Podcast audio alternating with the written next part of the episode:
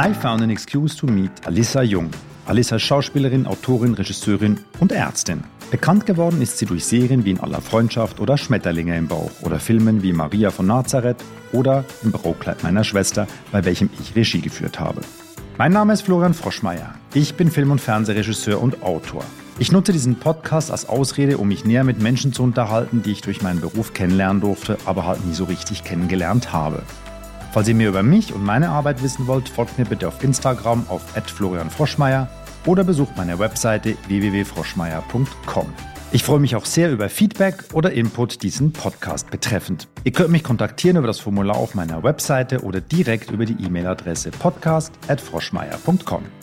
Eine Bitte noch. Wenn ihr kurz Zeit hättet, dem Podcast auf Spotify oder Apple Podcast 5 Sterne oder eine kurze Bewertung zu geben, würde es dem Podcast helfen, sichtbarer auf der jeweiligen Plattform zu werden. Vielen Dank dafür. Aber nun kommen wir zu meinem Gespräch mit Alissa Jung, welches wir am 2. August 2022 in Alissas Wohnzimmer aufgezeichnet haben. Alissa, vielen Dank, dass ich hier bei dir sein darf. Danke für die Einladung. Äh, danke, dass ich habe mich ja selbst eingeladen sozusagen. Wir sind bei dir zu Hause. das stimmt, aber trotzdem darf ich teilnehmen. Ja, ich bin sehr froh, dass du teilnimmst, weil du bist eigentlich ein Musterbeispiel für mein Konzept, weil wir haben zusammen gearbeitet.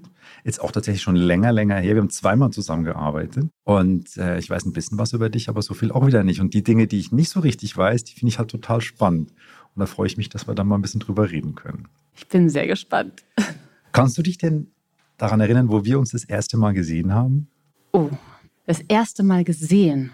Das finde ich jetzt tatsächlich schwierig. War wahrscheinlich das Casting, oder nicht? Von? Nicht von den Zwillingen? Nee, ich glaube, haben wir, den Tatort vor, vorher gemacht? Den Tatort vorher oh, gemacht. Guck mal, meine Erinnerung. Ja. Man muss jetzt vielleicht allen sagen, dass es wirklich schon sehr, sehr lange her ist. ja, genau. Wir haben 2008 einen Tatort gedreht und wir haben 2011 einen Film gedreht. Der war schon 2008, der Tatort. 2008 im, also wir haben den gedreht, die Vorbereitung war 2008 und der Dreh war effektiv im Januar 2009. Gut, aber dann Ja. ähm, haben wir uns in Konstanz gesehen. Wahrscheinlich. Also ich kann mich an noch was anderes erinnern, aber das kannst du dich wahrscheinlich nicht erinnern.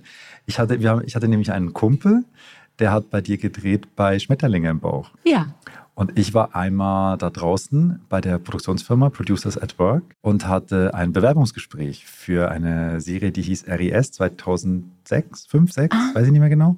Und da habt ihr gerade unten irgendwie im Erdgeschoss habt ihr gedreht und da war mein Ja. Kumpel Matze da und da haben wir uns zum ersten Mal gesehen. okay, es tut mir leid, dass ich mich daran nicht erinnere. Du ignorante Ich Kuh! bin wirklich ein Arsch.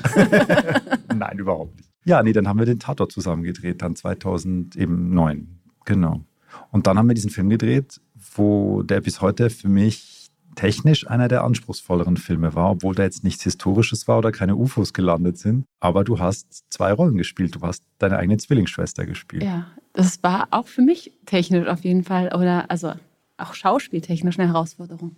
Aber ich bin sehr froh, dass ich das mit dir machen konnte. So, Ja. weil, ähm, und es ist echt lustig, weil ich irgendwie im Kopf den Tatort nach diesem Zwillingsfilm gesetzt habe, weil, also was komisch ist für mich eigentlich, weil ich irgendwie gedacht habe, da, weil ich glaube, unser wirklich Kennenlernen und ganz- intensiv zusammen, klar haben wir beim Tatort auch intensiv zusammengearbeitet, aber da ist ja dieser ja, bei Tatort Film, war ja, da war eine, Genau. also das war eine, sozusagen eine mittlere Nebenrolle Genau, von der da- Größe her. Und genau. da hattest du, weiß nicht, vier, fünf Drehtage Ja, wahrscheinlich. da hatte ich, glaube ich, ja, vier oder fünf Drehtage. Und dann Ja. irgendwie diesen anderen Film, das, wenn man so als Hauptrolle dann so einfach so im Projekt drin ist. Als Doppelhauptrolle. Ja, als Doppelhauptrolle, stimmt. Ich war Nummer eins und Nummer zwei auf der Also Liste. auf der Dispo. genau. ja, kannst du dich denn, ich meine, es ist zehn Jahre her, kannst du dich erinnern an, an wie das für dich war? So erstmal. Hier im Hintergrund knuspert übrigens meine Kas- Katze, für Das alle, die sich wundern. Die hat jetzt entschieden, essen zu müssen. Ist auch Essenszeit für Katzen, finde ich völlig in Ordnung. Ob ich mich daran erinnern kann? Ja, an die Schwierigkeit, also was für dich jetzt Ja. irgendwie. Also ich hatte am Anfang wahnsinnig viel Respekt davor, zwei Rollen zu spielen. Ich kann mich auch noch an das Casting erinnern, weil ähm, ich mich darauf vorbereitet habe und gedacht habe, okay, ich will gerne, ich will zwei unterschiedliche Frauen spielen, aber halt nicht in so einer über- übertriebenen, überzogenen Art. Und wie macht man das, dass man irgendwie energetisch eine andere Person ist, ohne jetzt irgendwie affektiert oder exaltiert oder also das war für mich, glaube ich, so, es war so die größte Angst, dass ich da, dass man da übertreibt, um anders zu sein. So. Und dann kam deine Idee mit der Musik, die ich irgendwie total toll fand. Also nicht zum Casting, sondern nach dem Casting erst, als, als du dich für mich entschieden hattest. Und das fand ich irgendwie, das hat mir wirklich ganz, ganz viel geholfen. Und das, Erzähl doch mal, wie das war mit der Musik. Ähm, du hattest ähm, ein, eine, ich glaube sogar selber schon Musikvorschläge ge mir gegeben für jede Rolle sozusagen. Und ich habe dann aber selber auch noch mal so ein bisschen gesucht, was, weil man ja auch mal eigene Zugänge hat zu Musik und so, dass ich dann für jede der beiden Schwestern eine Playlist hatte, die ich dann auch immer, also nicht jeden Drehtag, wenn ich ähm, die Figur gespielt habe, aber auf jeden Fall immer in den Szenen, wo die beiden drin waren, also in den Szenen, wo ich einfach beide kurz hintereinander spielen musste, hatte ich ja auf jeden Fall eine Umzugszeit und eine Schminkzeit zwischendrin. Also ich hatte ein bisschen Zeit, in die andere Rolle reinzukommen. Und da habe ich ganz viel die Musik auch für benutzt. Also ich kann mich auch so ein, ein Erinnerungsbild, was sich eingebrannt hat, das ist du mit Kopfhörer. Ja, auf jeden Fall. Ja, absolut. Und das habe ich tatsächlich in der, also ich habe das vorher nie so für, für Rollenvorbereitungen genutzt, Musik, und das ist mir aber geblieben. Also weil das wirklich für mich, also das hat mich selbst total beeindruckt, wie sehr ich, also wie sehr mir das hilft. Ja, das war die Katze. Die Katze ist, war, die gab es damals auch schon. Ich will, will, sagen, ja, ich weiß noch, es war, es war eine harte Zeit. Es war anstrengende Musik. Oh. genau. Nee, weil ich meine, man darf das nicht unterschätzen, weil der Film war ein normaler Fernsehfilm und du hast, es gibt dann doch, ich habe neulich tatsächlich diesen Film wieder rausgeholt aus äh, egoistischen Gründen, weil ich musste den jemandem zeigen, so um mich zu, um mich ähm, zu bewerben und habe den selber wieder geguckt und habe hab den total genossen, weil der auch, ähm, der ist charmant und der ist auch lustig. Der ist extrem, ich kann mich nicht daran erinnern, dass der so lustig. Beim Drehen war es nicht ganz so war lustig. War nicht ganz so lustig immer, nee, weil es war halt eben, äh, also klar, wir hatten halt, weil wir natürlich normalen Mittel eines normalen Fernsehfilmes hatten. Es war ja nicht so, dass weil der Film jetzt, also diese diese Zwillingssituation hat, hat er nicht mehr Geld deswegen. Und das Umschminken ging halt manchmal, vor allem, also das, meine Lehre aus, dem, nicht jetzt falsch verstehen, mhm. meine Lehre aus dem Film war, wenn ich jemals wieder einen Zwillingsfilm mache, dann mit Brüdern. Ja, so. Weil von offenem Haar zu zu einem Haar bei Frauen ist einfach naja, weil wir, weil wir halt entschieden hatten, die eine hat eher so ein bisschen nicht geglättete Haare und die andere, die ja so ein bisschen mehr auf ihr Äußeres Wert gelegt hat, ja. hatte halt schön geglättete, ordentliche Haare. Und dann genau. ist das natürlich. Dann ist das natürlich. Aber es ist auch toll, weil man, weil es ja natürlich als Schauspielerin ich zumindest irgendwie nicht nur zwei Minuten zwischen den Rollen hatte, sondern ja. ein bisschen Zeit hatte. Also mir hat es geholfen. Ja, ja, gut, eben, wir hatten die Situation dann. Äh, eingefrorene Kamera darf nicht bewegt werden. Wir haben die eine Seite gedreht und jetzt müssen wir Maskenwechsel 45 Minuten. Dann ging die Sonne weg. Warum geht jetzt die Sonne weg? Wir haben das doch ausgerechnet, dass die Sonne noch da ist. Scheiße, wir haben gestern zu lange gedreht, haben heute später angefangen. Ah. Die Sonne hat nicht gewartet auf uns. ja, aber für mich war, wie es ja immer so ist am Set, ist es dann immer so, dass man denkt, ja, eigentlich wissen es ja alle und trotzdem war es dann jedes Jahr mal wieder so, wie, jetzt müssen wir 45 Minuten warten. Ich so, ja Leute, das ist doch immer so gewesen jetzt bei jedem, jeder Szene, die wir zu zweit hatten. Aber ähm, ich finde, das Endprodukt war es wert. Also ich finde gerade auch diese Szenen zu zweit funktionieren super. Und wenn man sich überlegt, dass es vor ja wirklich jetzt sogar elf Jahren, glaube ich, ne? Ja, ja, genau. Mhm. haben wir das gedreht haben. Ähm, und klar sind wahrscheinlich heute die technischen Möglichkeiten noch einfacher, aber ich finde, der Film hält technisch komplett noch stand, weil es absolut. absolut funktioniert. Auch dieser Moment, also ich weiß noch, wie du dich wie ein Kind gefreut hast, dass das Glas rübergeben funktioniert hat. Ja, so. also dass du dir selber was gibst. ja. Äh, die Puppe und das Glas. Wir haben es ja. zweimal gemacht, glaube ich. Genau. Also dass die eine Figur in einer Einstellung ohne Schnitt eben hinkommt und musste das halt hinstellen auf mhm. den Tisch, durfte nicht mehr berührt werden und die andere hat es dann aufgenommen. Und so konnte man, ich habe das nochmal gemacht übrigens bei einem anderen Film äh, ein paar Jahre später habe ich einen Tatort gemacht, da gab es eine kleine Nebenrolle mhm. äh, und der äh, hatte auch einen Zwillingsbruder und da haben wir das auch gemacht, äh, ah. wo der auch in einem Restaurant sitzt und der Zwillingsbruder kommt und äh, stellt ein Glas hin und wird eingegossen und der bringt es dann aus. Ja. ja, weil das wirklich, das ist ja so ein das macht beim Zuschauer dann, glaube ich, auch so ein bisschen so, hä? Hä? Wie geht das jetzt? genau. genau. Ja, ja. ja. Und ähm, ich habe das ja dann zur Promo des Filmes, als ich im Frühstücksfernsehen war. Ich weiß nicht, ob du das hier gesehen hast. Das habe ich nicht gesehen. Da bin ich als Zwilling auch dann. Und da habe ich denen das erklärt, wie sie es machen müssen. Und dann haben wir auch die Kamera fix gelassen und ich habe mich ähm, auf zwei Seiten des Sofas gesetzt und habe mit, also hab mit mir geredet. Ah, cool. Ja. Ach shit, das habe ich nie gesehen. das muss ich dir mal schicken. Gibt es, glaube ich, auch, gibt's noch irgendwo im Internet zu finden, auf jeden Fall. ist ganz lustig geworden. Ah, cool. Das zweite Wahnsinnserlebnis von diesem Dreh ist ja, äh, habe ich gerade neulich wieder geprotzt, äh, ist das, das, der Dreh auf dem Dach des Olympiastadions. Das war so cool. Auch als Zwilling übrigens. Ich war auch, auch als in beiden ja. Rollen auf dem, also ich war sozusagen Aber als Alissa, als Sina und als Sophie auf dem Dach. War dreimal dreimal. Ja. Kannst du dich erinnern, wie das war für dich, dass das erste Mal da rausgehen? Hast du Höhenangst? Ich habe nicht wirklich Höhenangst, aber es ist schon nochmal was, also Höhe ist das eine, aber dieses Glas macht es ja nochmal anders. So, ja. das war schon beeindruckend also ich fand es ich fand's ja nicht so schlimm, rauszugehen mit dem Blick aufs Feld. Ich fand viel schlimmer, zurückzugehen mit dem Blick auf die Tribüne, weil das mit diesem Blick, den kannte ich nicht. Ah, okay. Also so diesen bisschen aufsichtigen Blick auf ein Fußballfeld, den kenne ich aus dem Fernsehen. Das war Stimmt. jetzt nicht irgendwie was Neues. Aber in diese, in diese Tribüne reinzugucken, das fand ich total creepy irgendwie. Ah, das stimmt. Nee, das, also ich fand, ich glaube, aber es war auch so, weil wir dann zum ersten, also es war, glaube ich, einer der wenigen Momente, wo wir, also als sozusagen die drei Hauptdarsteller, auch sozusagen, weil es ja die beiden Männer gibt, mhm. die auch irgendwie eigentlich nie zusammen sind. Die waren nie zusammen. Ne? Nur in, diesem, in dieser Endszene sind wir dann alle oben auf dem Dach. Aber wart ihr alle da oben eigentlich oder waren das, äh, waren das Stand-ins bei der, bei der Totalen? Weil ich oh. erinnere mich, dass wir die Close-Ups haben ja irgendwo am Boden gedreht von einem Rücksetzer. Ah, das weiß ich. Wo ihr euch alle zuzwinkert. Ah, ja, irgendwie. stimmt. Ja, das haben wir an einem Fett, anderen Tag auch noch an einem anderen Tag, völlig an einem anderen Tag. Ja, ja, stimmt. Nee, aber oben waren wir schon. Ich glaube, Pasquale war da. Und David war David auch, auch da. da. Okay. Und ich glaube. Ähm, und ein anderes Mädel war da. Genau, mein Genau, weil du hattest ja, du hattest ja ein Stand-in sozusagen, genau. ähm, die tapfer diesen Film durchgestanden hat und eigentlich nie, nie zu sehen, sehen ist. Also nur von hinten manchmal. Nur von hinten. sie hat eine Rolle, hat sie dann gehabt als irgendwie Partygast. Ja, stimmt, aber auch ja, nur so. Nur ganz, ganz kurz. Ganz ja. kurz. Ja, das ist ja eine, eine, gute Freundin von mir, die das ja. tapfer durchgestanden hat. Die hat das echt tapfer durchgestartet. ja. Auch mit, mit Schlägerei und am Ende und Stunt und ja, super. Ja, ja, das war ein cooler Dreh. Also auch anstrengend? Ja, ich fand auch noch sehr lustig einen kleinen Moment, ähm, weil die ähm, Pasquale hat ja diesen verrückten Regisseur gespielt. Mhm. Und als ihr da dieses Fake-Set aufgebaut habt, irgendwie sozusagen à la Tarantino oder so, mit irgendwelchen äh, absurden historischen Nazi Kostümen, Nazi-Zombie-Film hat er da gedreht. Das war, fand ich, ähm, das passiert ja, ja, nur so im Hintergrund, aber es hat mich sehr inspiriert. Das war super, weil, weil äh, da war halt so ein extrovertierter Regisseur mit einem französischen Akzent. Ja. Was dreht er eigentlich für einen Film? Weil es im Buch nicht beschrieben ja. gewesen. Und dann haben wir halt so SS-Uniformen und Zombies im Hintergrund. Das ich auch so. Und es gibt übrigens einen Zombie-Nazi-Film. Ach, gibt es? Aber erst aber, wurde, glaube ich, erst danach gedreht. Wahrscheinlich inspiriert von dir. Wahrscheinlich, wahrscheinlich. Ja. Nee, das war lustig. Ähm, weiß ich gar nicht, wo ich ansetzen soll, weil als ich hier mein mobiles Podcaststudio aufgebaut habe, hast du gesagt, du bist ein Kind des Hörspiels.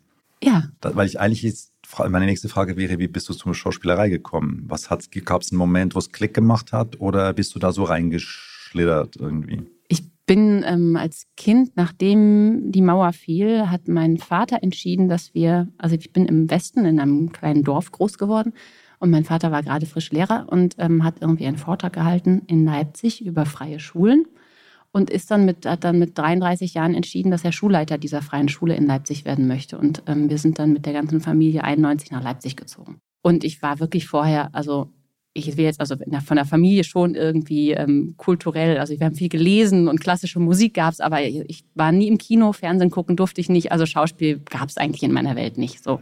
Ähm, und dann kamen wir in Leipzig an, was irgendwie auf vielerlei Hinsicht irgendwie auch ein Kulturschock war. So. Also zum einen einfach, weil es dann wirklich fast noch ein anderes Land war, in das wir gekommen sind. Aber ich bin super dankbar darüber heute. Damals war ich nicht so dankbar. Und in äh, meiner Schule hing ein Aushang, ähm, suchen hochdeutsch sprechende Kinder für Kindersprechensemble des MDRs. Und ich war so. Hm. Gab es keine hochdeutsch sprechenden Kinder in Leipzig zu der Zeit? Nein, auch heute nicht, glaube ich. das ist ähm, so wie in München bayerisch geredet wird, wird in Leipzig sächsisch gesprochen. Und die, also die allermeisten haben eine Farbe und damals auf jeden Fall sehr stark. Ähm, und dann war ich so, hm, hängt der Zettel hier für mich oder was ist hier los? Und tatsächlich muss man auch sagen, es gab einen Jungen in meiner Klasse, der dort hingang, äh, ging und den fand ich irgendwie auch ganz gut. Das heißt, ich habe mich dort angemeldet in diesem Kindersprechensemble, so hieß es auch wirklich, ähm, wo wir einmal die Woche trainiert haben, unsere Dialekte wegzubekommen oder nicht wegzubekommen. Was ist dein Ursprungsdialekt? Na, ich rede schon, ich sage ja anstatt ähm, Kirche, sage ich eigentlich Kirche und Kirche. solche Sachen. Ja. Und das ist von wo kommt das? Ich bin aus der naja, Schweiz. Also, meine Mutter kommt halt aus Westfalen. Mhm. Ich glaube, da bin ich so ein bisschen gefärbt. Mein Vater kommt ähm, aus der Nähe von Siegen, da redet man so ein bisschen Plattdeutsch, aber mein Vater hat das versucht zu verlernen. Ähm, von daher bin ich da so ein bisschen gefärbt von den beiden, aber relativ Hochdeutsch. Also ich mhm. War da sozusagen im Vorteil auch ein bisschen. Und dann habe ich angefangen, Hörspiele zu sprechen und das hat mir wahnsinnigen Spaß gemacht. Ich weiß noch, das erste Hörspiel war ähm, Burgfräulein Thomas und ähm, äh, Burgfräulein, äh, Ritter Thomas und Burgfräulein Marie. Und da musste ich so einen mittelalterlichen, irgendwie, ich, ich bin Dien, du bist Min, keine Ahnung, irgendwie so. und das, ich fand es total, es war so eine tolle Fantasiewelt, weil man einfach nur in einem dunklen Raum und dann mit Fantasie irgendwo an irgendwelchen Orten war. Eigentlich die ex extremste Form des Schauspiels, ja. Weil mhm. man noch nicht mal sich verkleidet oder so, sondern einfach nur mit den Gedanken irgendwo hinreist. Und das hat mich mega fasziniert als Kind. Und dann habe ich irgendwie angefangen davon zu träumen, das irgendwie vielleicht auch später machen zu dürfen. Und dann habe ich über die, den Kurs, der den geleitet hat, die hat dann auch angefangen, synchron zu machen. Da habe ich auch synchron angefangen als Kind in Leipzig. Und die hat dann irgendwann aber für, nur für die Kleinen einen Schauspielkurs an unserer Schule angefangen zu unterrichten, also weil die Mutter in der Schule war. Und dann habe ich irgendwie da immer mitgeholfen, aber ich war halt nicht klein genug, um mitspielen zu dürfen. Und irgendwann hatte ich sie dann so weit, dass sie auch für die Großen einen gemacht hat. Und dann habe ich angefangen, Theater zu spielen. Ähm, genau. Und dann äh, ging das immer so weiter. Und dann habe ich darüber dann auch in Leipzig am Schauspielhaus, die hatten so einen Jugendclub. Ähm, da habe ich mich dann beworben und habe versucht reinzukommen. Und noch in so einem anderen, so einem alternativen Zentrum habe ich dann auch Theater gespielt, sodass ich dann irgendwie in vier Theatergruppen war. Und dann haben die damals für in aller Freundschaft ein 16-jähriges Mädchen gesucht und sind durch alle Theatergruppen in Leipzig gezogen. Aber das wird in Leipzig gedreht, ne? Das wird in Leipzig. Die haben ja. halt in Leipziger Mädchen gesucht. Mhm. Eben einfach, weil was, man, was nicht Hochdeutsch Ich weiß es nicht, aber die haben halt in Leipzig einfach wegen, weil man kann ja niemanden von der Schule befreien für ja. ein Jahr für eine Serie. So. Aber du warst fest da drin? Ich war fest. Ich ah. war von Folge 1 bis, weiß ich nicht, was fest. Von Folge 1? Ja, ja. Ich bin. Du bist Urbesetzung ich bin in Urbesetzung aller in aller Freundschaft. Ich ah, bin die mal. Tochter von Dr. Heilmann, Alina Heilmann. Und ist die gestorben? Die oder? ist dann leider. Ähm, oh. Ja. Mhm. Tut mir leid, was schlimm? Ja. Besonders für meine Mutter, die die Folge geschaut hat. Nein, ähm, ich bin erst weggezogen und dann bin ich nochmal zurückgekommen, um zu sterben. Weil irgendwie ja. Nee, und die haben dann tatsächlich mich in mehreren Theatergruppen, glaube ich, einfach aufgefunden, immer wieder getroffen und haben dann irgendwann mich zum Casting eingeladen. Und ja, ja cool. so ist es gekommen alles. Und parallel, wenn man ja deine Vita anguckt, dann liest man ja parallel, hast du Medizinstudium angefangen? Ja, also erstmal habe ich noch einen Sohn bekommen und dann sind wir nach Stimmt, Berlin. du bist auch eine junge Mutter, das ja. kommt noch dazu, das kommt dann als nächstes, genau. Du hast, du hast es echt in den so frühen 20ern hast es krachen lassen. Ja, erstmal alles erledigt, was man so erledigen muss und dann habe ich gedacht, was will ich eigentlich wirklich? Nein, ähm, ich, ich war dann irgendwie, glaube ich, Anfang 20 und hatte halt erstmal sozusagen nach der Schule weitergemacht mit Schauspiel und ja, auch meinen Sohn bekommen und dann kam der langsam in die Kita und ich habe so gedacht, naja, jetzt kann ich nicht hier rumsitzen und warten, dass ich die richtigen Rollenangebote kriege. Das heißt, ich will studieren, dann habe ich halt überlegt, studiere ich Schauspiel oder studiere ich vielleicht was ganz anderes und dann habe ich mich irgendwie dafür entschieden, dass ich was ganz anderes noch mal entdecken möchte für mich und habe dann, ich weiß bis heute nicht so richtig, warum. Ich glaube, ich wollte was, wo man so wirklich gezwungen wird und nicht irgendwie so ein bisschen, ich sage jetzt mal, Theaterwissenschaften, wo ich dann dachte, da gehe ich dann zweimal hin und dann gehe ich doch nicht mehr hin, weil es irgendwie, ich wollte so ein bisschen was Schulischeres, wo ich gezwungen bin, wirklich durchzuziehen. So. Und, und dann, dann habe ich, andere dann habe ich Medizin, äh, mich für Medizin entschieden und habe angefangen, Medizin zu studieren. Habe das aber auch nicht komplett ähm, in einen Zug durchgezogen, muss man sagen. Ich habe die ersten fünf Semester durchgezogen und dann habe ich meine Tochter bekommen, dann habe ich erstmal Pause gemacht und dann habe ich einfach ja wahnsinnig viel gedreht und habe dann auch nicht mehr so richtig weiter studiert. Habe dann wieder angefangen zu studieren und dann nochmal aufgehört zu studieren und dann wieder angefangen zu studieren. Das ging so ein bisschen hin und her. Ich bin auf jeden Fall eine Langzeitstudentin gewesen, sehr, sehr lang und habe dann 2016 erst mein Studium beendet und ich hatte ja schon 2002 begonnen. Also und kann man das mit so Pausen? Musst du dann wieder nacharbeiten oder? Also ich empfehle es niemandem. Es ist an, wahnsinnig anstrengend, weil man also beim ersten Mal war es okay. Da hatte ich nur zwei Jahre, also einfach so fürs Kind Pause und dann noch irgendwie Schmetterlinge im Bauch ein Jahr gedreht. Mhm. Und dann habe ich danach wieder angefangen. Da ging es noch. Da konnte ich irgendwie noch auf mein Wissen zurückgreifen. Beim zweiten Mal hatte ich viel länger Pause. Und das war hart, weil, man, weil ich auch schon dann so weit fortgeschritten wieder eingestiegen bin, wo einfach alle natürlich die letzten vier Jahre sich nur mit Medizin beschäftigt hatten. Und ich war so, äh, auf welcher Seite war die Leber nochmal? Also, weißt du, so, so ganz okay. woanders. Und das war schon hart, das alles wieder nachzuarbeiten. Also das ist nicht unbedingt empfehlenswert. Und kannst du diese ganzen Fremdwörter aussprechen, die dazu gehören, dieses ganze Latein? Hast du das alles? Ja, wahrscheinlich. Ja, ne? Musst das, ja haben. Das, das ist eine auch, Frage eigentlich. Aber das ist auch gar nicht, ich finde, das ist gar nicht so das Schwierige, wenn man einmal, das ist ja Latein und Griechisch, und wenn man einmal verstanden hat, welche Endungen oder welcher, welcher Anfang für was steht, dann ist es ja irgendwie. Das stimmt nicht. Also ich kann dir sagen, aus eigener Erfahrung, weil ich habe oft in Krankenzimmern gesessen und da sind, hängen dann so Bilder von Skeletten, die dann irgendwie Lateinisch oder Griechisch angeschrieben sind. Und dann musst du dir die Zeit vertreiben und versuchst du den Scheiß auswendig zu lernen, da sitzend. Ey, ich kann doch nicht mal aussprechen, die Wörter. Nee, also das ist auch, das habe ich gelernt für Prüfungen und dann habe ich es auch wieder vergessen. Okay, also, also, also, also wie, wie, beim Drehen. Ich, wer, Text geht rein, genau. abliefern, vergessen. Ja, manchmal ja, manchmal nicht. Manche Sachen bleiben mir auch hängen. Aber irgendwie, ich war, war relativ schnell klar, dass ich nicht äh, Chirurgie oder sowas mache, wo man irgendwie dann genau wissen muss, welche Arterie wie heißt und wo lang und überhaupt. Also das war nicht so mein. Aber hast du mal operiert oder warst du da? Wahrscheinlich muss man das ja machen alles. Also oder? selber operiert habe ich nicht. Ich habe assistiert, das muss man ja machen. Man muss ja drei mhm. Monate Chirurgie auch machen im, im praktischen Jahr. Das habe ich natürlich auch gemacht. Aber ähm, so umgekippt? in dem praktischen Jahr im PJ bin ich nicht umgekippt. Ich bin vorher einmal ähm, da, aber noch im Studium habe ich bei einer Herz-OP zugeschaut. Und das war so, glaube ich, eine Kombination aus nicht gegessen vorher, dann irgendwie ungünstig gestanden, um was zu sehen. Und dann wurde mir plötzlich bewusst, die haben einfach gerade das ganze Herz aus diesen Menschen rausgenommen. Und dann wurde mir ganz schwummrig. ja. Aber es ist auch, große Menschen kippen auch schneller um, muss man dazu sagen. Ja. Also ich, ich kannte auch, also ich habe im PJ auch, das war ein ganz toller Chirurg, aber der war so groß, der hat einfach immer so gekämpft damit und das war groß in der Lebenskrise, weil er immer gekämpft hat, dass er nicht umkippt. Ach krass. So. Ja, weil wenn natürlich, wenn man einen niedrigen Blutdruck hat und dann ja, ja. Noch, man steht ja einfach stundenlang. Also das ist ähm, nicht für jede Frau, jeden Mann gemacht. das, das, aber es ist doch auch ein Handwerk, oder? Kommt drauf an. Also klar, so eine Hüft-OP, das ist ähm, das ist. Da sägst du ganz schön. Das ist schon ordentlich, ja. Aber ja.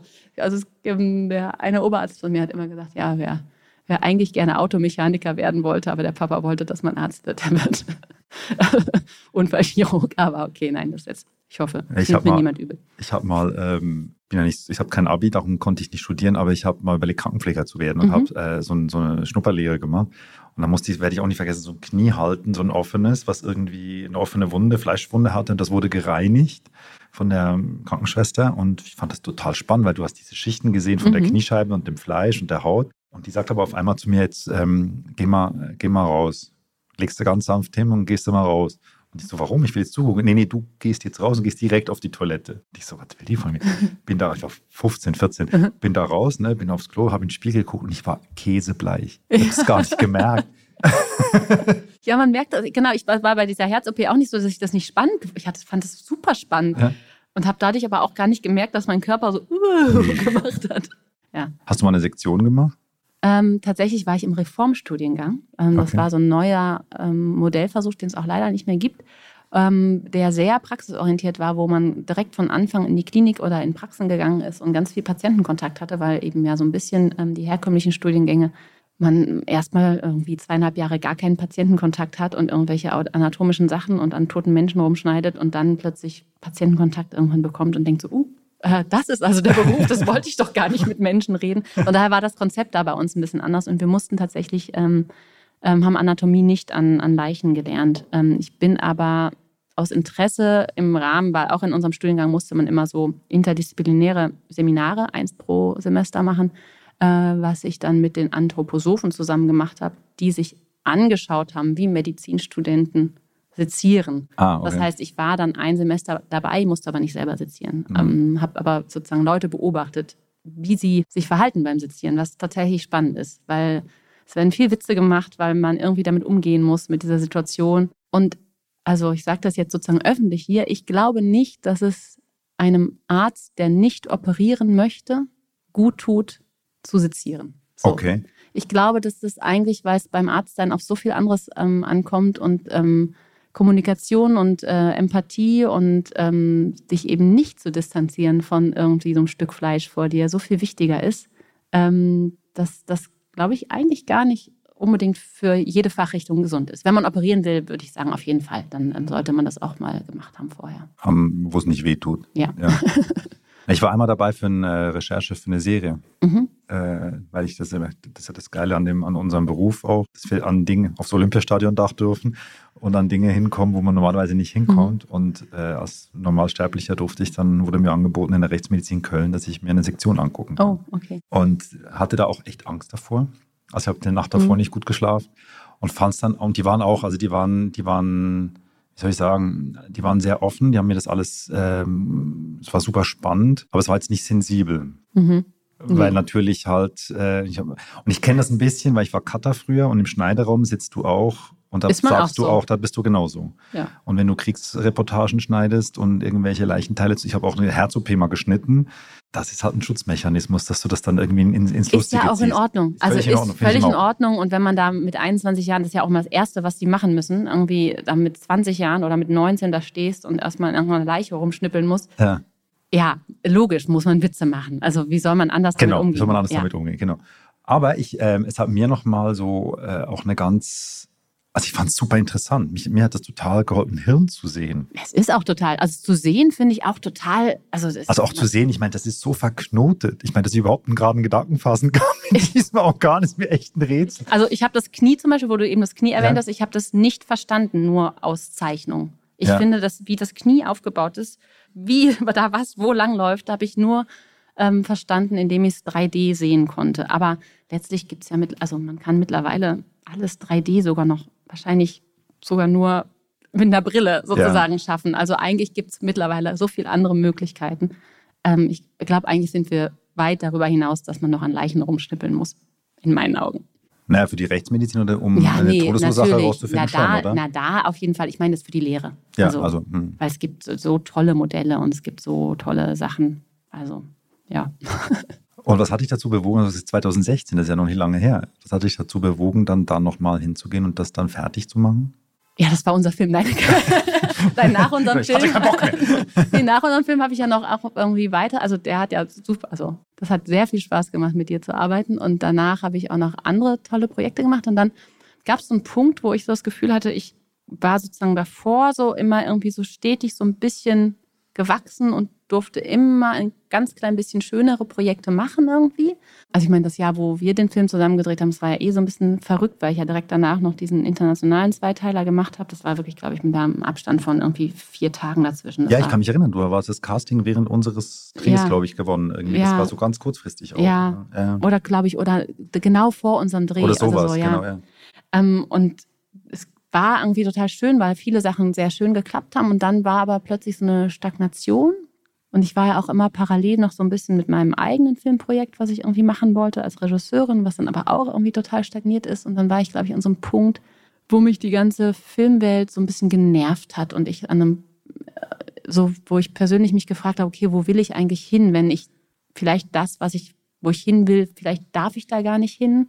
Und, darf ich nicht hin? Naja, sozusagen lässt man mich nicht. Also äh, als Schauspielerin ist man ja nicht nur selbstbestimmt, ja. sondern ist ja auch davon abhängig, dass einen Leute das arbeiten lassen, was man gerne möchte. Und äh, vorher gab es halt immer so kleine Erfolge, wo ich irgendwie dachte, so ja, okay, das Projekt hat, hat sich jetzt gelohnt dafür, dafür, dafür. Und dann war ich an so einem, wie auf so einem Plateau, wo ich dachte, naja, das, was mir gerade angeboten wird. Und ich habe immer arbeiten können. Ich hatte das große Glück, dass ich sozusagen immer arbeiten durfte. Aber es war irgendwie dann so, dass ich dachte, das, das ähm, es wiederholt sich gerade so. Es ist immer das Gleiche. Und dann auch, wenn man dann so ein, zwei Projekte macht, wo man das Gefühl hat, so, hm, so ein bisschen ist es so, also jetzt mal ganz krass ausgedrückt, habe ich mir, ja, oder ich sage es jetzt nicht so, aber ich habe so das Gefühl, dass ich irgendwie so, man, man investiert ja unheimlich viel Seele, um einen Charakter anzulegen und um irgendwie da so eine Figur zum Leben zu erwecken. Und wenn man ganz viel Seele gibt für ein Produkt, wo man dann da so denkt, so, ich bin aber gerade eigentlich die Einzige, die diese Seele hier gibt.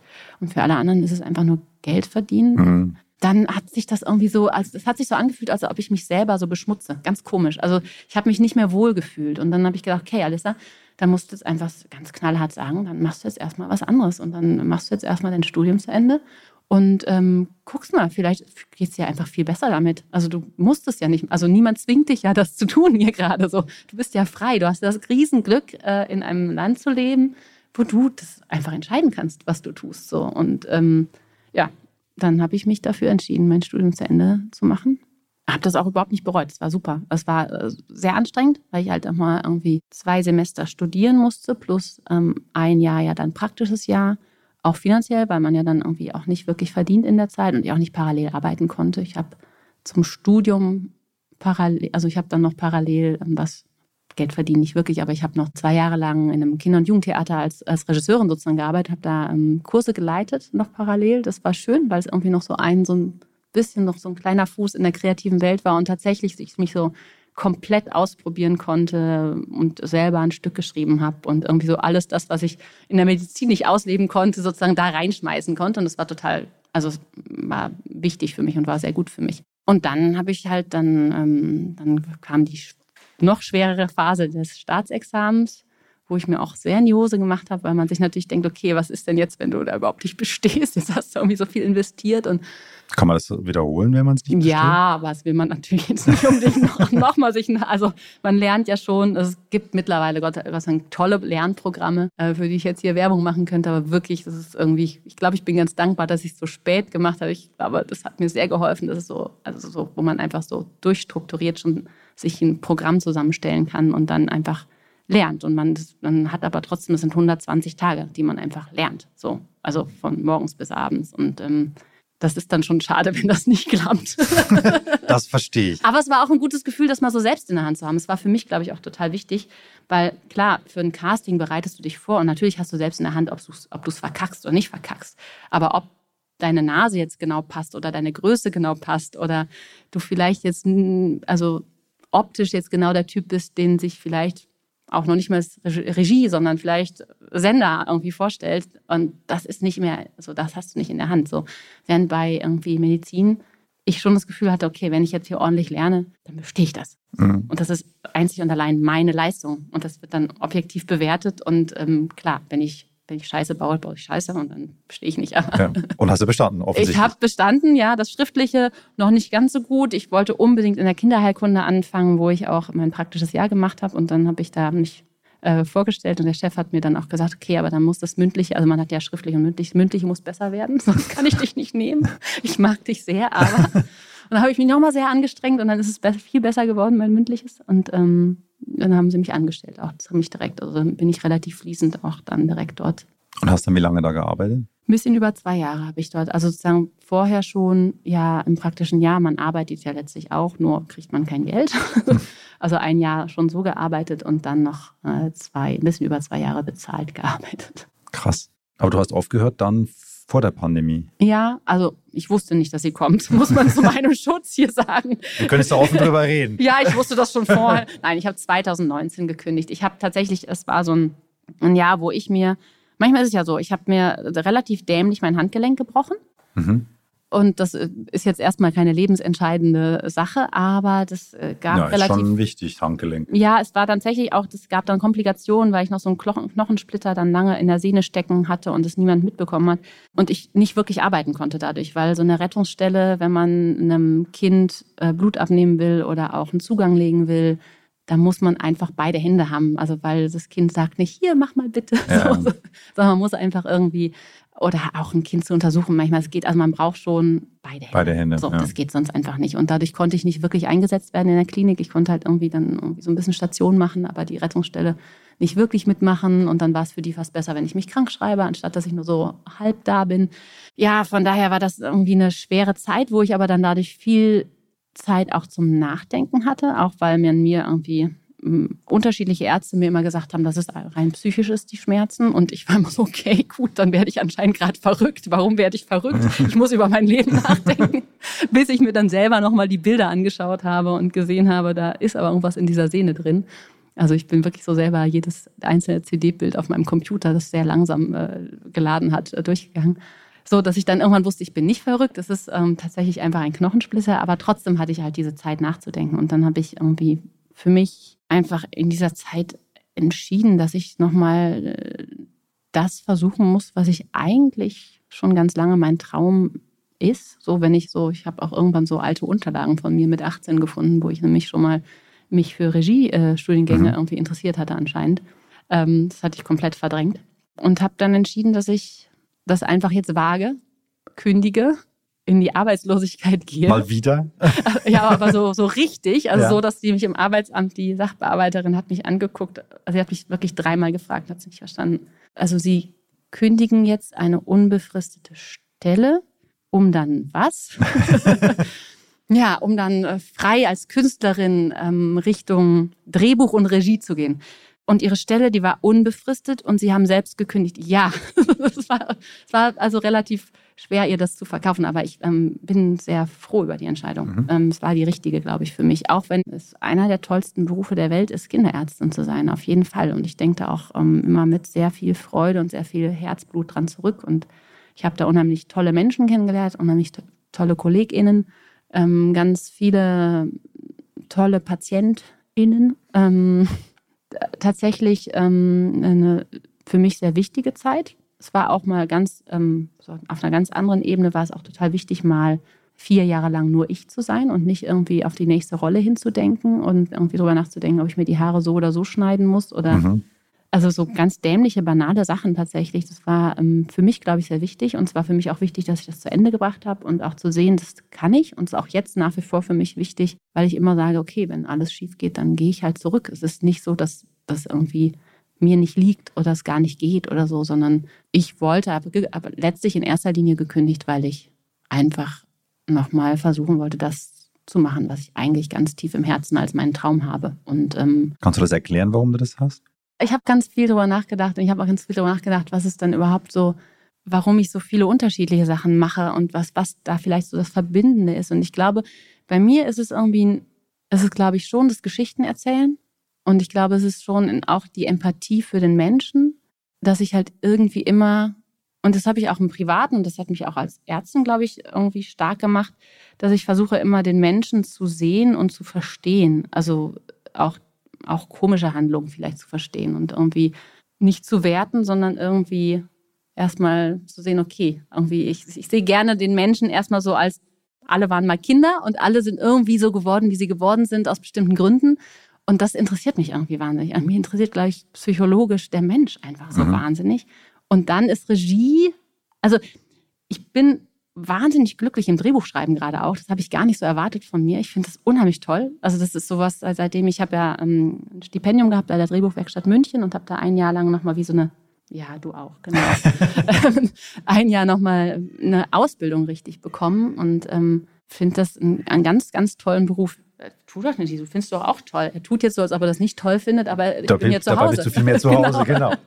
genau. ähm, von daher kann ich gar nicht sagen, ob es wirklich Regie allein ist oder ob es wirklich auch das Drehbuchschreiben ist, was mich krass interessiert.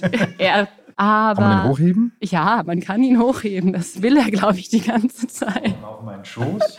Will gekrault ja werden. So, voilà. Ähm, aber Regie ist so eine, so eine, glaube auch so eine Vereinigung von vielen Sachen. Ich finde, man ist so ein bisschen ja, man muss halt, also ich, mir liegt, also ich mag es zu organisieren tatsächlich. Viele Menschen mögen das nicht. Ich mag das. Ich mag es, Geschichten zu erzählen. Ich mag es, mit Menschen zu arbeiten. Ich mag Fotografie und Bildsprache sehr. Ich mag aber auch Sprache sehr. Und, äh, und irgendwie vereint es alles so. Ähm, und ich mag auch einen Schnitt total. Also ich mag, ich mag einfach jede, jede Phase. Also Finanzierung mag ich nicht so, muss ich ganz auch, ehrlich gestehen. Ist anstrengend. Es ist das, wo ich auch so, ich mache, ich leite ja auch noch einen Verein und da sind wir auch ständig jetzt in diesen Förderanträgen drin. Und ich neulich dachte ich, saß ich so da, dachte so, warum tue ich mir das eigentlich an, dass ich jetzt irgendwie gerade hier in allen Projekten, die ich tue, irgendwelche Anträge schreibe und um Geld bitten muss. Und Gibt so Phasen. so, oh, das ist nicht meine Lieblingsphase. Aber alles andere mag ich sehr am, am Regieberuf eigentlich. Ich kann das total verstehen. Ich hatte nur dann, als die Pandemie anfing, hatte ich dann auf einmal das Gefühl, da ging es ja dann um Essential Workers und mhm. so. Und da hatte ich auf einmal das Gefühl, das, was ich mache, ist so unwichtig, dass es knallt. Ne? Also eigentlich, äh, klar, ich unterhalte Leute und ich entführe sie irgendwie aus dem Alltag, aber am Ende rette ich kein Leben. Und du als Ärztin kannst aber natürlich ein Leben retten. Ja, aber das, jetzt sage ich was ganz Absurdes. Ich habe mich in der Klinik wahnsinnig ersetzbar gefühlt. Weil, also in dem Moment, wo ich da war, überhaupt nicht. Mhm. Äh, wenn ich gearbeitet habe, habe ich mich unersetzbar gefühlt. Ich bin noch nicht mal auf Toilette gegangen und man, ich habe keine Mittagspause gemacht, weil ich musste ja arbeiten und ich musste irgendwie da sein und ich musste für die Patienten da sein und ich musste irgendwie alles tun. Und wenn ich dann, also wir hatten so ein System, dass man eine Woche lang für die Station dann zuständig war. Und wenn ich dann meine Patienten jemand anderem abgeben musste, oh Gott, oh Gott, es ja. kann ja alles nur schief gehen. Aber in dem Moment, wo man dann mal krank ist und man so in einem Schnips ersetzt wird und alles läuft genauso wie vorher, fragt man sich so, ja, okay, so unersetzbar ist man eben nicht. So dass, ähm, klar, äh, braucht man in einer Pandemie natürlich eher eine Ärztin als eine Regisseurin. Ohne Frage. Aber ähm, ich weiß nicht, kennst du das Buch Frederik? Hm. ein Kinderbuch. Hm. Da arbeiten die Mäuse. Also es sind ähm, Feldmäuse. Okay. Die wohnen in einer kleinen schönen Mauer und die arbeiten den ganzen Sommer und sammeln und sammeln die Nüsse und sammeln die Kornähren und, und bauen sich da ihre Höhle und machen und machen, machen, weil sie sich ja für den Winter vorbereiten müssen. Und nur so eine, so eine blöde, faule Maus, die sitzt die ganze Zeit auf der Mauer und tut nichts. Und die anderen sind so, hey, Frederik, ganz ehrlich, du musst auch mal was tun. Und er so, doch, doch, ich, ich mache, ich sammle, ich sammle Sonnenstrahlen. Und ich so, ja, ja, ja. Und dann, hey, Frederik, du musst echt mal arbeiten. Ich sammle gerade Wörter, lass mich mal. Und alle sind total genervt von dieser Maus. Und dann kommt der Winter und die haben ihre Vorräte und Frederik darf auch mitessen und die sitzen da alle und essen und machen, alles ist schön. Und dann ist irgendwann dieser Winter vorbei, äh, Winter noch nicht vorbei, aber die Vorräte sind vorbei. Und die Vorräte werden immer weniger und immer weniger und die Mäuse kriegen Hunger und das ist alles ganz furchtbar in dieser Höhle. Und dann sagen sie irgendwann so, ja, Frederik, hättest mal mitgesammelt, wo sind jetzt deine Vorräte? Und dann fängt er an, von seinen Vorräten zu erzählen und erzählt er von den Sonnenstrahlen und erzählt er ähm, von den Farben und in dieser grauen Höhle und dann ähm, erzählt er ein Gedicht am Schluss. Und die Mäuse sind mega glücklich, weil sie eben plötzlich Kultur haben Mhm. und irgendwie damit diesen Winter überstehen. Und immer wenn ich zweifle an unserem Beruf, kommt mir diese Geschichte in den Sinn. Und ich glaube, das ist gar nicht so ein unwichtiger Beruf. Es gibt Filme, wo man vielleicht sagt, okay, die braucht die Welt nicht unbedingt. Und dann gibt es auch Filme, wo man vielleicht äußerlich sagen würde, ja, die retten jetzt die Welt nicht, aber trotzdem schenken sie vielleicht einem Menschen ein gutes Gefühl oder so. Also, also ich glaube, das haben Filme in der Pandemie ganz extrem geleistet. Dass eben Leute aus der Realität weg konnten und sich, also sonst würden ja nicht die ganzen Streamer so abgehen, wie sie gerade abgehen. Ja, absolut. Und ich glaube, äh, es ist sozusagen klar, es ist einmal dieses, wie es ja auch in dieser Geschichte ist, einfach mal abschalten und irgendwo anders sein, was ja auch schon Ja, und träumen. träumen, was, was gut tut. Und ich meine, die meisten Filme vermitteln ja auch in irgendeiner Art und Weise dann doch noch ein paar Werte. Ähm, nicht alle, aber und ich meine, und wenn man das, wenn man besonders schöne und gute Filme sieht, dann hallen die ja auch noch lange nach. Also ich bin schon ein paar Mal aus dem Kino gelaufen und war danach so für ein paar Tage irgendwie in, Schwebend. in einer anderen Welt. So. Ja. Und äh, klar, das schafft man natürlich jetzt nicht immer, aber wer weiß, vielleicht. Ja klar, dranbleiben. Guckst du eigentlich deine Arbeit? Guckst du deine Filme? Ähm, also ähm, meine Filme als Schauspielerin, Mhm. ähm, ich, also ich glaube, ich habe alle gesehen. In voller Länge? ja. Also beziehungsweise ich glaube, es gibt irgendwie so Hast du auch jede Folge in aller Freundschaft und jede Folge Schmetterlinge im Bauch gesehen? Nein.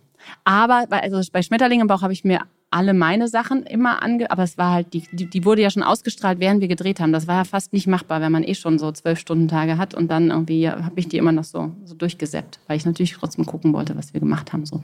Ich glaube, es gibt so ein, zwei irgendwelche Folgen, die ich vielleicht mal nicht gesehen habe, auch von anderen, wo man Episodenrollen gemacht hat, also wo man einfach verpeilt hat zu gucken. Aber also die mir wichtigen Projekte habe ich schon alle gesehen.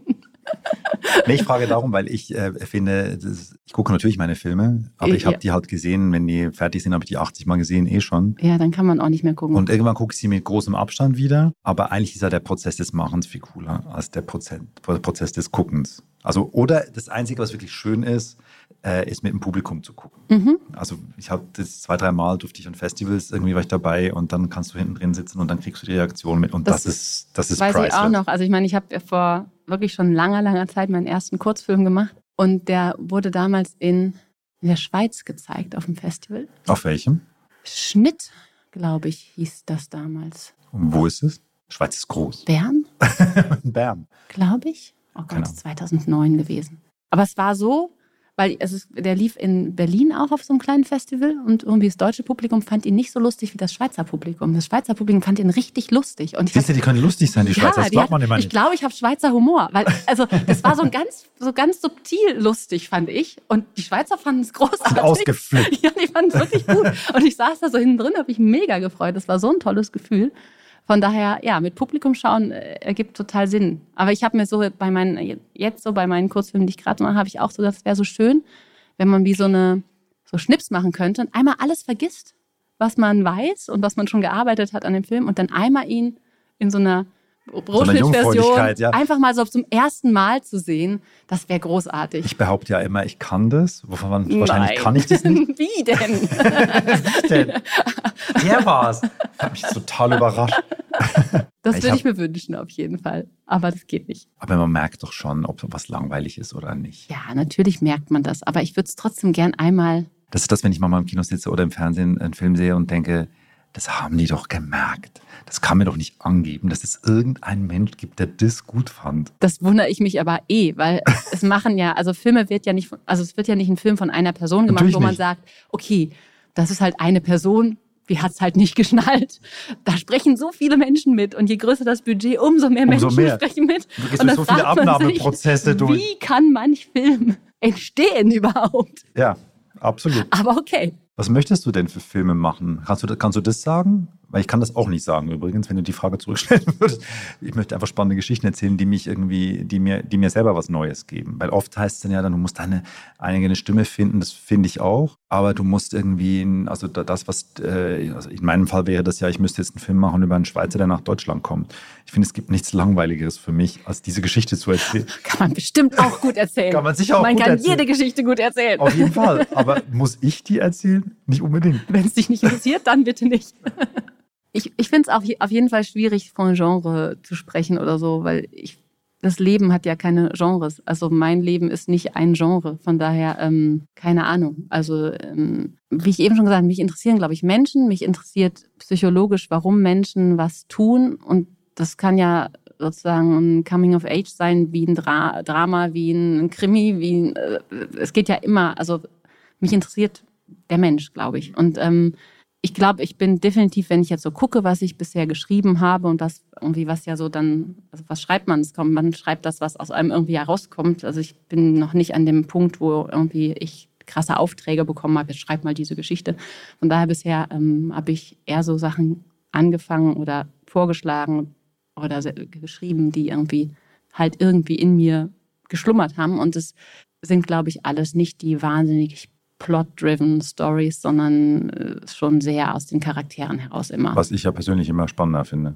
Also das kann ich sozusagen, das ist das, was es auf jeden Fall vereint. Und man muss sagen, aber es liegt vielleicht auch einfach an meinem Leben. Und das ändert sich vielleicht jetzt auch, dadurch, dass ich irgendwie immer Kinder um mich herum hatte und dann natürlich auch jetzt im Beruf als Kinderärztin wahnsinnig viele Kinder und auch einfach Schicksale kennengelernt habe, sind äh, die Geschichten oft, haben sehr junge HauptdarstellerInnen. Also nicht alles Kinder, aber schon eher jung, so mhm. bisher. Aber das kann sich auch noch ändern. Also das weiß ich nicht. Vielleicht schreibe ich bald ja nur noch über Senioren. Wird ja bekanntlich älter im Leben und genau. die Prioritäten und Bedürfnisse shiften irgendwie. Genau. die Interessen. Vielleicht schreibe ich bald über Großeltern oder so. Nein, mal gucken. Gibt da noch was dazwischen.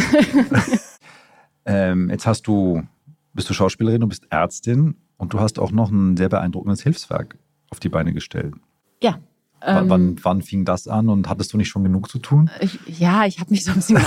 Das war tatsächlich ähm, 2008 haben wir angefangen. Ähm, ich glaube 2007, das war noch zur Schmetterling im Bauch oder kurz nach Schmetterling im Bauch.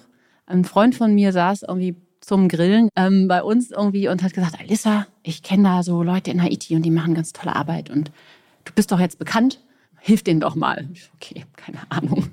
Ähm, und dann hat mich das aber irgendwie, hat er so ein bisschen erzählt, er war da halt ähm, als Arzt über Ärzte ohne Grenzen lange und hat irgendwie da die Organisation NPH kennengelernt. Und dann habe ich irgendwann entschieden, dass ich da letztlich auf eigene Faust hinfahre, um die Organisation mal kennenzulernen, weil ich gesagt habe, ich mache jetzt nicht Werbung für die, wenn ich gar nicht weiß, was die für eine Arbeit machen. Und bin dann 2008 hin und bin ziemlich beeindruckt, glaube ich, in jeglicher Hinsicht zurückgekommen. Also sowohl positiv von diesem wirklich wundervollen Land und diesen wundervollen Menschen in Haiti, als eben auch erschüttert von, ja, von den Zuständen, von der Benachteiligung, in denen Menschen dort leben müssen. Und dann hat mich das nicht so richtig losgelassen und dann habe ich relativ schnell entschieden, dass ich, also bin ich nicht der Typ für jetzt irgendwie Gesicht von irgendwas zu sein, was ich nicht selber mache so. Und dann habe ich entschieden, nee, er macht tolle Arbeit, aber ich glaube, ich muss das irgendwie anders unterstützen und anders was machen und habe dann auch überlegt, weil ich jetzt auch nicht so der Riesenfan von irgendwie so Fundraising, Charity-Galas und solchen Sachen bin, was natürlich irgendwie so naheliegend ist, wenn man irgendwie in der öffentlichen Bereich irgendwie arbeitet und da ich irgendwie, da kommt wieder meine Liebe zu Kindern vielleicht hoch und meine Liebe zur Bildung, glaube ich auch irgendwie, also oder mein Glaube an Bildung. Dann habe ich mich an mich erinnert, an meine Radio-Hörspielzeit, ähm, wo wir eben nicht nur Hörspiel gesprochen haben, sondern auch manchmal dann Voice-Overs für irgendwelche Beiträge gemacht haben. Und da hatte ich so Voice, also drüber gesprochen über Kinder in Bukarest, Straßen, also Kinder, die auf der Straße leben mussten. Und hatte die Journalistin damals auch kennengelernt und habe dann in meiner Schule so ein riesen Ding aufgezogen mit meinen damals 13 Jahren und ganz viel Geld gesammelt und habe das dieser Journalistin dann gegeben, die das wiederum irgendwie dort eingesetzt hat, das Geld. Und ich habe damals, glaube ich, 1000 Mark gesammelt oder so. Also wirklich, cool. ich habe mich wahnsinnig stark und toll gefühlt, dass ich das gemacht das habe. Und dann habe ich irgendwie, das war so die Grundidee dann für, für das, was jetzt heute Pen Paper Peace heißt, also Pen Paper Peace mit Stift und Papier Frieden schaffen, dass wir eben gesagt haben, wir wollen mit Kindern in Deutschland denen erzählen, darüber, wie es Kindern woanders auf der Welt geht und dann mit ihnen gemeinsam Aktionen machen, wo sie eben auch aktiv werden können und nicht nur ohnmächtig vor den schlimmen Gegebenheiten dieser Welt stehen, sondern eben erstmal verstehen, wie vielleicht auch globale Zusammenhänge sind und dann aber eben auch selbst das in die Hand nehmen können und vielleicht auch ein bisschen was zur Verbesserung beitragen können. Und dann war erst Schulen für Haiti geboren als Kampagne und das haben wir 2008 bis 2010 gemacht. Und dann gab es 2010 ja dieses wahnsinnig furchtbare Erdbeben, was auch die beiden Schulen, die wir mit den Geldern, die wir gesammelt haben, unterstützt haben, komplett zerstört hat. Und dann gab es ja eine sehr große, tolle Hilfsbereitschaft in Deutschland. Also muss man wirklich sagen, es war Wahnsinn, was da irgendwie, ja, was da für eine Riesenhilfsbereitschaft da war. Und ähm, wir haben plötzlich ganz viele Spendengelder auch bekommen und waren aber ja eigentlich nur eine private Initiative und haben dann sehr schnell entschieden, dass wir dann einen Verein gründen und haben dann aber auch sehr schnell entschieden, dass wir den eben von vornherein, dass zwar jetzt Haiti das Land ist, wo wir angefangen haben, irgendwie mit Kindern irgendwie zu sprechen und zu arbeiten, aber dass das nicht sozusagen das Alleinige bleiben soll, deswegen auch dann direkt halt einen Namen ohne Haiti drin gewählt haben und dann eben gesagt haben, okay, wir sind ein Bildungsverein, wir wollen uns erstmal um Bildung kümmern. Und den gibt es jetzt eben schon seit elf Jahren. Und wir sind natürlich gewachsen und ich habe wahnsinnig viel gelernt in den letzten elf Jahren ähm, und mir jetzt mittlerweile, also auch einfach wahnsinnig, wir uns alle ganz viele Gedanken gemacht darüber, was richtig ist, sozusagen in diesem Sektor, der ja sehr komplex ist und sehr schwierig ist. Und dann muss man auch über White Saviorism sprechen und dann muss man irgendwie darüber sprechen, was was wirklich Hilfe ist und was vielleicht auch einfach unsere Verantwortung ist. Und dann ist man ganz schnell beim Kolonialismus und dann ist man ganz schnell beim Postkolonialismus und bei Strukturen, die bis heute eben das. Was ist denn Hilfe wirklich? Ja, also tatsächlich, glaube ich, muss man wegkommen von dem Begriff Hilfe. Ich glaube eigentlich, dass EuropäerInnen eine Verantwortung haben, weil uns allen geht es heute so gut, wie wie es uns geht. Nicht, weil wir einfach nur Glück hatten und in Ländern wohnen, die sich besser organisiert haben, sondern weil unser Reichtum aus Ausbeutung beruht, äh, die in unserer Geschichte und die bis heute, also es geht nicht nur um Geschichte, sondern also die bis heute stattfindet. Und wir sind sozusagen alles also wir haben Profiteure von kolonialen und auch noch postkolonialen Strukturen. Und ich glaube, es geht nicht darum zu helfen und sich dann gut zu fühlen, sondern es geht darum aufzuklären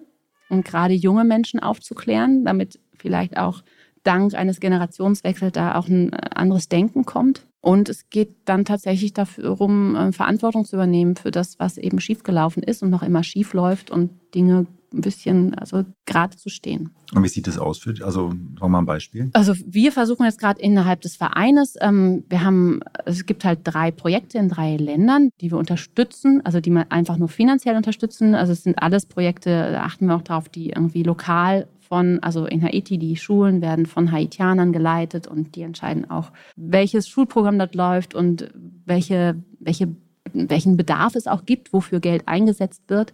Genauso haben wir eine, ähm, vor allen Dingen eine Kindertagesstätte in Honduras, die wir unterstützen. Da ähm, können Kinder von alleinerziehenden Müttern hingehen, die eben dadurch ihre Ausbildung zu Ende äh, machen können. Und in Honduras gibt es wahnsinnig viele alleinerziehende Mütter. Und in Honduras auch unterstützen wir noch ein Programm, ähm, was jungen Menschen, so 14- bis äh, 18-Jährigen, eine Chance auf eine Ausbildung gibt, also zum Tischler oder Tischlerin, es sind auch viele Mädchen, die das jetzt gemacht haben, oder Schweißer, Schweißerinnen oder eben auch Kosmetiker, Kosmetikerin, ähm, so wirklich Berufe dort lernen. Und jetzt ähm, seit zwei Jahren unterstützen wir auch eine Schule in Namibia und eben auch dort von Namibianerinnen ähm, äh, geleitet. Und Namibia ist zum Beispiel so ein ganz, ähm, ja, ein sehr deutliches Beispiel, weil es einfach eine sehr grausame deutsche Kolonialgeschichte in Namibia gibt. Und was wir halt tun, ist, dass wir nicht nur finanziell über Spenden oder über Projektanträge versuchen, Bildungsprojekte in, in diesen Ländern zu unterstützen, sondern wir arbeiten parallel immer an ähm, einem Bildungsangebot für deutsche Kinder und Jugendliche, wo wir eben über die Geschichte der Länder äh, aufklären, über vielleicht auch die deutsche Kolonialgeschichte, zum Beispiel in Namibia oder dann eben die französische in, in Haiti oder in Haiti die erste Revolution versklavter Menschen letztlich. Also das, ähm, Haiti war die erste schwarze Republik. Es waren die ersten Menschen, die sich tatsächlich selber befreit haben und die danach unter krassen Reparationen und ähm, Embargos und letztlich also bis heute leiden, weil man diesem Land einfach nicht erlaubt hat, unabhängig zu werden. Und das, wenn man einmal, man kann anhand dieser Länderbeispiele so viel lernen, was irgendwie aus Europa für tatsächlich Leid über diese Welt gebracht worden ist, dass man darüber dann auch viele Strukturen heute besser versteht und auch Rassismus, also nicht versteht im Sinne von, man versteht ihn jetzt, ist es okay, sondern versteht, dass Rassismus in so vielen Dingen, so in auch so Kleinigkeiten bis heute so präsent ist und leider so unseren Alltag prägt. Und ich, ja, ich glaube, es geht vor allen Dingen ganz viel um Aufklärung und dann eben nicht zu sagen, oh, ich bin so gut, ich helfe jetzt, ich spende jetzt hier, sondern zu sagen, ja, das ist meine Pflicht, das zu tun, weil ganz ehrlich, mir geht es scheiße gut, weil andere Menschen krass benachteiligt werden. So, ist mein Versuch äh, eines also eine Vereinfachung eines komplexen Vorgangs. Und wir sind da auch als Verein immer noch im Lernprozess und werden vielleicht auch in fünf Jahren nochmal anders über alles sprechen. Ähm, das, ähm, ja, also wenn man so überlegt, vor zehn Jahren, dann hat eine Zeitung irgendwie noch getitelt, Alissa Jung baut Schulen in Haiti. Und das ist natürlich völliger Schwachsinn. Das ist irgendwie White Saviorism vom Feinsten, weil ich habe keine einzige Schule in Haiti gebaut und ich bin auch nicht toll, ähm, weil ich das gemacht habe, sondern die, der Titel müsste ja eigentlich sein, irgendwie äh, eine Gruppe junger Haitianer hat sich zusammengeschlossen und versucht gerade Bildung für ihre äh, Landsleute irgendwie auf die Beine zu stellen. Und das ist die Schlagzeile. Also, ja. ne?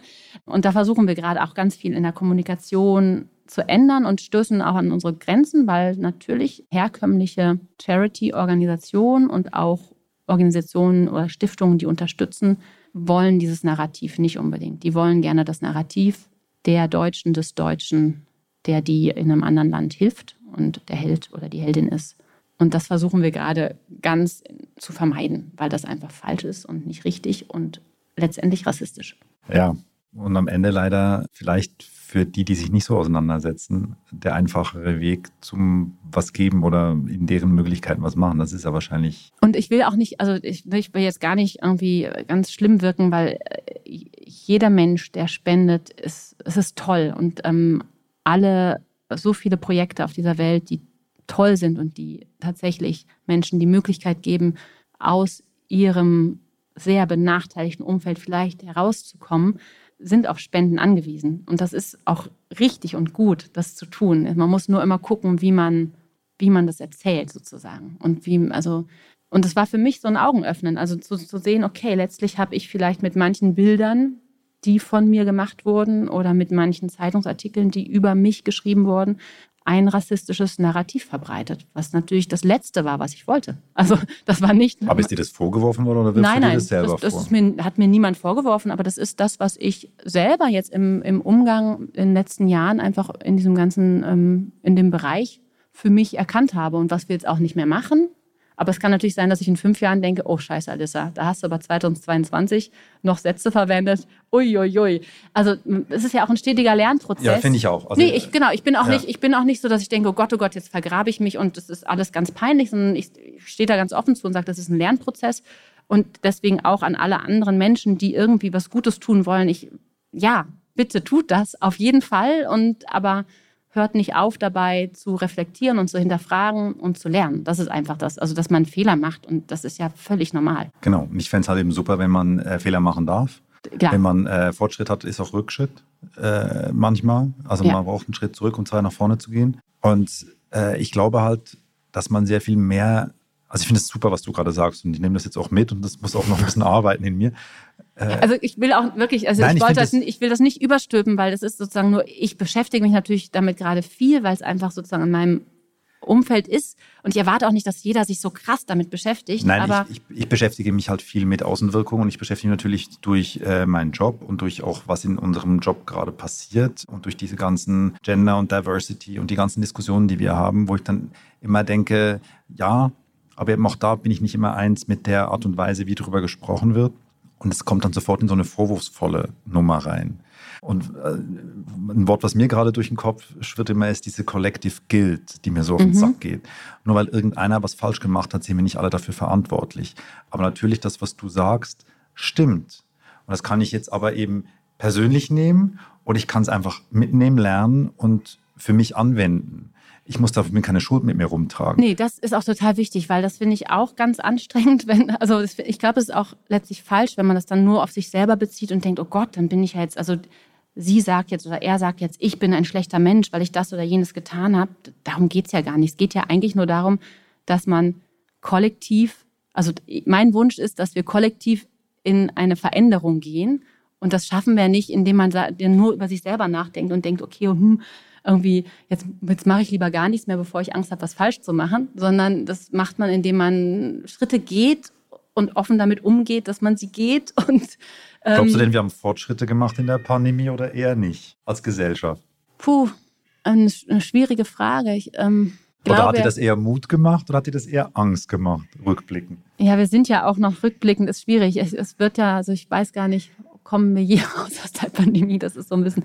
Aber ähm, beides irgendwie. Also ich, ich glaube, was mir Mut gemacht hat, ist zu sehen, wie sehr ähm, miteinander wertgeschätzt wurde, wie jeder einzelne von uns vielleicht ein Bewusstsein bekommen hat, wie wichtig es einem oder ist, irgendwie mit, mit anderen Menschen zusammen zu sein. Sozusagen Angst gemacht und auf der anderen Seite auch positiv hat es, wie ja sehr die Themen, die ja einfach die ganze Zeit schon eigentlich da sind, nochmal so offensichtlich an die Oberfläche gekommen sind in der Pandemie. Ähm, also wie äh, die Notlage des ganzen medizinischen Systems. Das war mir vorher klar, dass es einfach scheiße ist, die Arbeitsbedingungen. Aber geändert hat sich ja auch einem Ding. Geändert nicht. hat sich halt leider bisher nicht wirklich was. Und das macht mir wiederum dann auch Sorge. Also, dass so viel so offensichtlich wurde oder auch so offensichtlich war, wie auch die Kinder und Jugendlichen im ersten Jahr zumindest wirklich einfach nicht wahrgenommen wurden.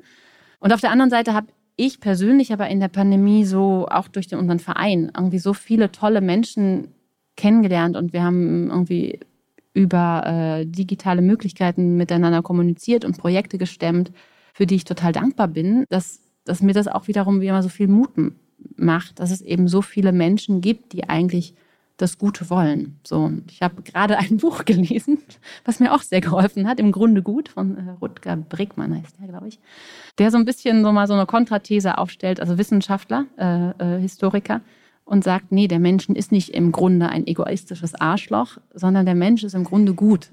Ähm, wir sehen nur sehr viel die egoistischen Arschlöcher in Führungspositionen oder so, aber wenn man sich umschaut und wenn man wirklich mal guckt, Erna Müller ist im Grunde gut. Mhm. Sie will niemandem was Böses so. Und, ähm, ich glaube, niemand will irgendjemandem was Böses. Auch, das, auch das egoistische Arschloch in der.